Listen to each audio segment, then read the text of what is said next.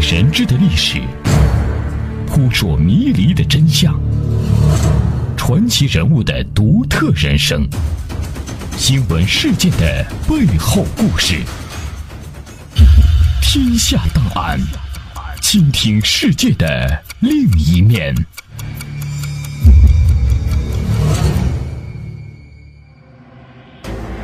解密历史，还原真相。这里是天下档案，我是阿东，欢迎大家来到我们的节目当中。天下档案，倾听世界的另一面。本期节目里，我们首先为您讲述晚清外交官黄遵宪曾撰写日本国志，呼吁变法。相关内容摘自二零一四年七月三十日《中国青年报》。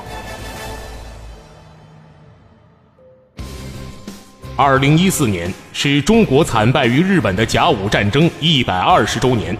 然而，在甲午战争之前，中国根本不屑于了解明治维新后的日本的现代国家结构，朝野对日本的了解仍停留在东夷、罪尔岛国的认识。直到一八九五年秋冬，中国在甲午战争中惨败于一向为中国轻视的日本，丧权辱国、割地赔款的《马关条约》墨迹未干。广州民间书局杨成富文斋印行了曾任中国驻日参赞黄遵宪的日本国志，才对日本有了新的认识。此时此刻，日本国志这一出版，自然是洛阳纸贵。人们惊讶地发现，这部中国近代第一部深入系统的研究日本的著作，居然在八年前的1887年就已经成书了。曾多有人责问他为何不早出此书，使国人了解日本，或不会轻易言战，或可能认真准备，或许可以省下那战争赔款的两万万两。连梁启超也责备黄遵宪成书十年迟不出版。其实啊，他们还真的是冤枉了黄遵宪。写完日本国志后，黄就一直在想方设法的出这本书，但就是无人认识此书的价值，因此始终未获出版。透过黄遵宪与日本国志的遭遇，人们对晚清的认识可能会更加的深刻。黄遵宪是广东人，生于1848年，1876年中举，1877年秋，日本明治十年，29岁的黄遵宪以参赞身份前往东京。到日本不久，他立即深深地感到，日本明治维新以后发生了根本性的变化，已绝非中国传统所蔑视的国家了。而国人对此却一无所知，因此，从1878年开始，公务之余的时间，他几乎全部用来搜集资料，广泛接触日本社会各界，研究日本政治、社会、历史，特别是明治维新以来的变化。1882年，黄遵宪完成了日本国志的初稿，被调往美国，任大清国驻美国旧金山总领事。在美期间，他仍然继续撰写书稿。不久，他对官场失望，认为完成日本国志更为重要、更有意义。于是他告假回乡，潜心写作，终于在1887年夏季完成了书稿。黄遵宪坦诚，写日本国志的动因是因为现在的中国人对日本完全不了解。日本国志四十卷，约五十万言，从各个角度深入系统地研究了日本的历史和现状。对明治维新后所实施的各项制度做了特别介绍，他惊叹明治维新后日本的变化。日本的经验使他相信，万国强由变法通，明确希望中国也学习日本实行变法。写完此书，黄遵宪便想由官方出版此书，先后请重臣李鸿章、张之洞向总理衙门推荐此书，李张都高度评价此书，向总理衙门推荐。但得不到总理衙门的首肯印行，黄遵宪终于对官方刊印不再抱希望，于是转而寻求民间出版，把此书交给广州羊城傅文斋书局。然而，傅文斋书局也不重视此书，一直未将书稿复印。一八九四年年末，甲午战争已爆发数月，中国军队接连大败，水陆军皆已溃不成军了，最终败局已定，才安排。出版此书，近一年后，日本国志终于艰难问世。就这样，具有高度前瞻性的日本国志事前无法出版，直到了结局已定、大祸已至，才姗姗来迟啊！不能不令人遗憾万分呐？然而，这并非偶然，晚清的政治社会状况决定了屡屡如此。第一次鸦片战争后，魏源在林则徐支持下编写的《海国图志》介绍了外国情况，受到“溃夷夏之防”的强烈批判。第二次鸦片战争之后，重臣郭松涛写《史西继承》，详细介绍在外国见闻，受到朝廷严斥，此书被慈禧下旨回版。正是由于这样的原因，总理衙门根本不敢印行日本国志。值得进一步研究深思的是，中日两国分别于1840年和1853年被西方列强以暴力打开了国门，被强行拖入现代化进程中。中国的现代化进程还早于日本十多年呢。然而，为何到1894年中日甲午海战的时候，日本已基本建成了现代国家呢？而中国仍是前现代国家呢？有关研究汗牛充栋，难以尽述。中日现代化道路的差距，不同因素众多，但重要的一点是文化观念的作用，也就是如何面对现代性挑战。鸦片战争后。因为清廷坚持天朝上国、严夷夏之防观念，是中国的现代国家建构的重要屏障，对外部世界极为恐惧和排斥，启蒙者备受打击。而此时的日本则明确提出了求知识于世界的基本国策，两者形成了鲜明的对比。在政治制度方面，以明治天皇为首的新政府于1868年4月6日发布具有。政治纲领性的五条誓文宣布：第一，广兴会议，万机决于公论；第二，上下一心，盛行经纶；第三，观武一图，以治庶民，各随其志，人心不倦；第四，破旧有之陋习，基于天地之公道；第五，求知识于世界，大振皇基。在二十多年之后。一八九零年十一月二十九日，日本第一届众议院贵族院召开会议，正式开设议院。甲午战争时，中国的政治制度仍是传统的皇权专制，不是现代国家政治体制。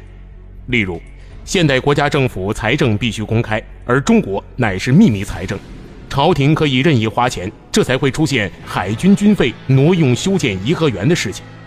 在经济制度方面，日本明治维新的重要内容是开商法、公益所、办商法学校和帝国劝业博览会，鼓励工商。日本现代经济发展的一个重要方向是将原与中国洋务运动类似的官营企业出售给私人。明治政府感到官方企业效率低下，决定由政府对私人企业提供资助，购买企业，比如1872年从法国购进机器。建机械缫丝厂，由法国专家指导，后来卖给私人，但私人企业毕竟财力有限，大规模购买官企并不顺利。一八八零年十一月，政府制定了廉价处理官营工厂的改则。一八八四年，政府再次规定以极低的价格和无息长期分期付款的方法出售，才使处理官营企业顺利实施。早在1874年，日本政府颁布《股票交易所条例》，允许公债的转让与股票交易。继而，东京和大阪股票交易所于1878年开业。这些举措大大促进了日本现代资本主义经济的发展。清政府则对现代私人工商业百般压制，唯恐民间资本做大。官办的以机器生产武器的洋务运动都举步艰难，私人现代工商业更难了。所以，中国的新式机器大生产一直是官办或者官督商办。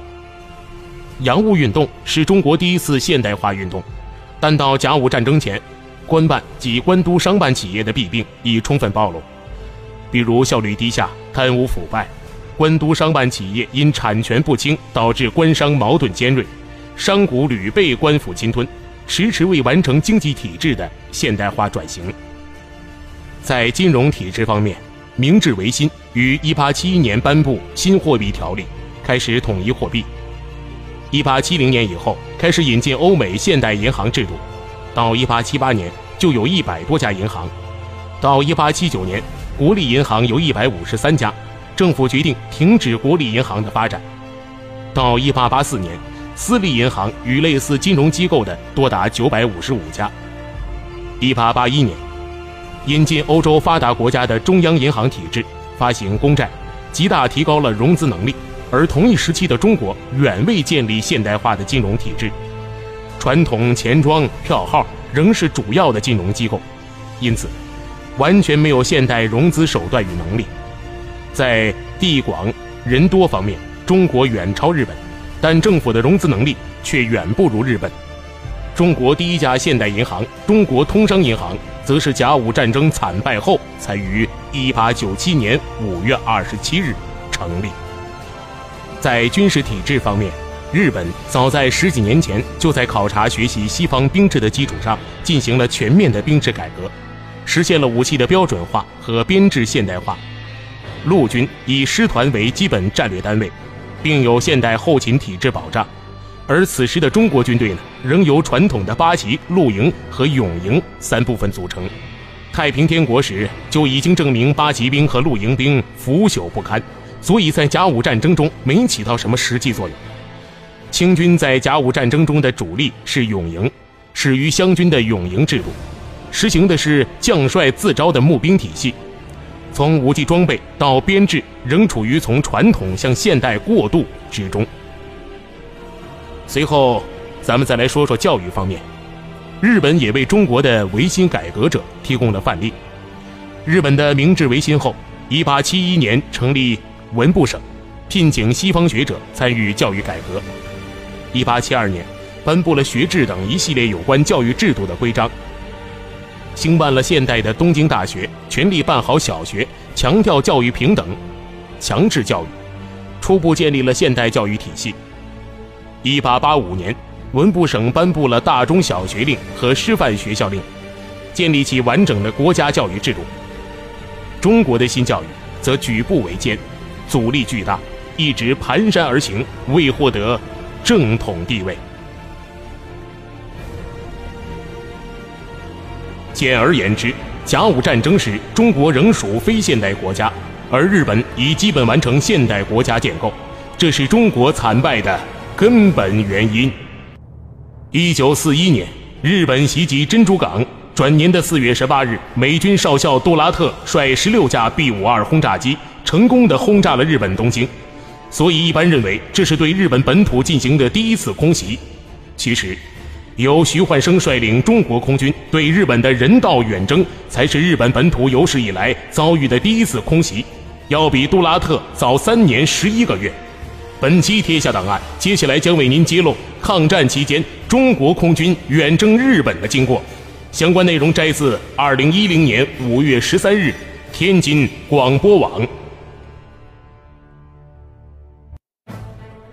一九三七年十二月，南京失陷，日寇侵略气焰十分嚣张，凭借着庞大的军事力量，相继占领华中、华南的大片领土。尤其在国民政府迁都重庆之后，武汉是重庆政府的政治军事中心和作战物资主要的集散地。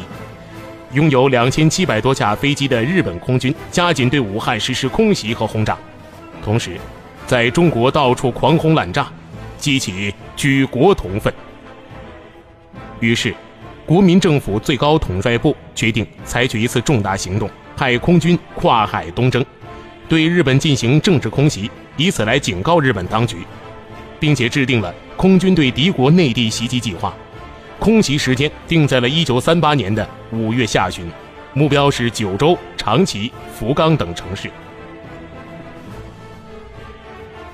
这次空袭。不投炸弹，只投纸弹，也就是散发传单。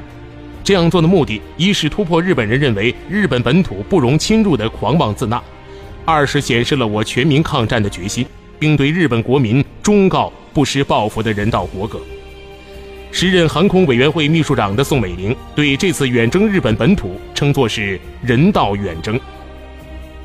三月初。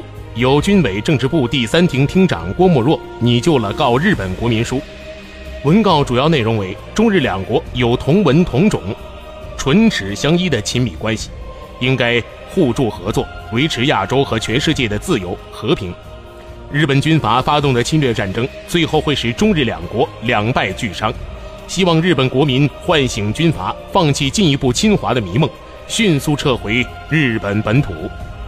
同时，他还主持编写了《告日本工人书》《告日本农民大众书》《告日本工商者书》等多种传单，有日本友人、反战作家翻译成日文，日本反战同盟也撰写了《反战同盟告日本士兵书》。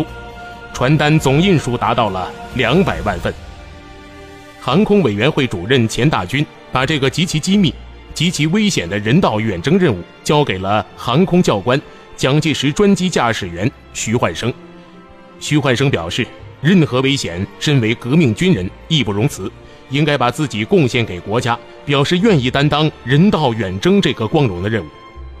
接着，由徐焕增选拔优秀飞行人员。组成新编空军第十四队，又称神鹰部队，由徐焕生、童延博担任正副队长。当时，能够担当远征日本本土的飞机只有美制的马丁 B 幺零轰炸机。这种飞机最大航速每小时三百四十三公里，最远航程为九百公里。中国空军采购过九架马丁轰炸机，有五架已经在空战中毁损了。剩余的则掌握在外籍志愿队飞行员手中。取得飞机之后，还必须加以改装和训练。为了增大马丁飞机的航程，把轰炸机的弹舱改成一个大型的油箱。当时越洋长途飞行还是中国空军的一个难题。幸好徐焕生留学德国的时候受过严格的长途飞行训练，所以长途飞行训练的问题也就迎刃而解了。在空军第十四队飞抵武汉之后，蒋介石和夫人宋美龄亲临武汉南湖机场点名训话，向队长们昭示：“此有重如泰山、轻如鸿毛之别，为国家牺牲是光荣的，无论成功成仁，绝不辜负你们。”徐焕生和队员们抱定“我死则国生”的牺牲精神，留下遗嘱，宣誓以最大努力完成这次非常使命。随后，经过近两个月的紧张准备，终于可以整装待发了，远征日本。本来应该选择风小的越野飞行，可是五月间正值梅雨季节，气候一直不适合越洋航行。五月十九日是执行东征日本的最后期限，尽管天气仍然不理想，徐焕生还是毅然下令出发。轰炸机的编号是幺四零三和幺四零四。由队长徐焕生上尉驾驶幺四零三号带队飞机，副队长童彦博上尉驾驶幺四零四号战斗机，分队长苏光辉中尉、蒋少宇中尉、队员刘荣元少尉、吴吉冲少尉、雷天春少尉、陈光斗少尉分别担任两架飞机的副驾驶、领航员、无线员。在残云淡月下，两架轰炸机沿舟山南端直指日本。东海上空海风强烈，加快了飞机的航行速度，飞行高度保持在五千公尺以上。出征人员为了表达必胜的决心，由徐焕生向蒋派发致敬电文，说：“我谨率全体出征人员向领袖蒋委员长及诸位长官行最高敬礼，以示参与此项工作的荣幸，并立誓以牺牲决心，尽最大努力完成此次非常使命。”这一项电文。曾经在全国各报刊载，显示了我国东征勇士们的悲壮忠勇。五月二十日零点三十五分，徐焕生给地面人员拍发电报，说云太高，不见月亮，完全在黑暗中飞行。飞行一个小时后，两架马丁轰炸机飞入日本近海。徐焕生再次向地面发报，说现在成队飞行，一切平安。五月二十日凌晨两点二十分。两架马丁轰炸机飞抵日本九州西部海岸，飞机紧贴着海面飞行，直达长崎港。凌晨三点，长崎市还处在无戒备状态，飞机盘旋一周，借助城市的灯光投下了第一批传单。一时间，传单像雪片一样纷纷扬扬，散落在长崎市区。飞机按照原定计划向北做半圆形飞行，飞经佐世保、佐贺。九流米、福冈、九州、熊本整个九州岛，可是自从飞机进入福冈以后，日本就发现了上空有飞机，立即发出了防空警报，并且实行灯光管制，探照灯对着空中乱照一气。这个时候，机组人员一面投下照明弹，一面投下传单。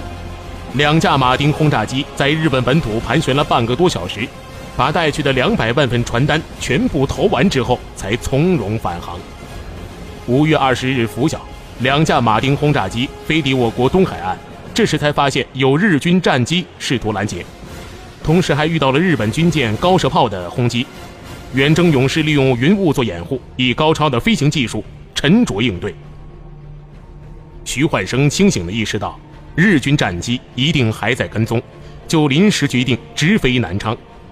八点四十八分，幺四零三、幺四零四号轰炸机分别降落在南昌和玉山机场，加油后继续西飞。上午十一点三十分，安全降落在汉口机场。经过证实，二十日上午，徐焕生和东征勇士经过十六小时的长途飞行，终于圆满地完成了人道远征的历史使命。第二次世界大战结束之前，美国《生活》杂志评选刊登了二战中闻名于世的十二名飞行员的照片，徐焕生的照片也在其间，并且注明，徐焕生是先于杜拉特轰炸日本本土的第一人。这里是天下档案，我是阿东，希望大家继续锁定频率，关注收听接下来更为精彩的节目内容。大千世界尽在耳边。天下档案，下期再见。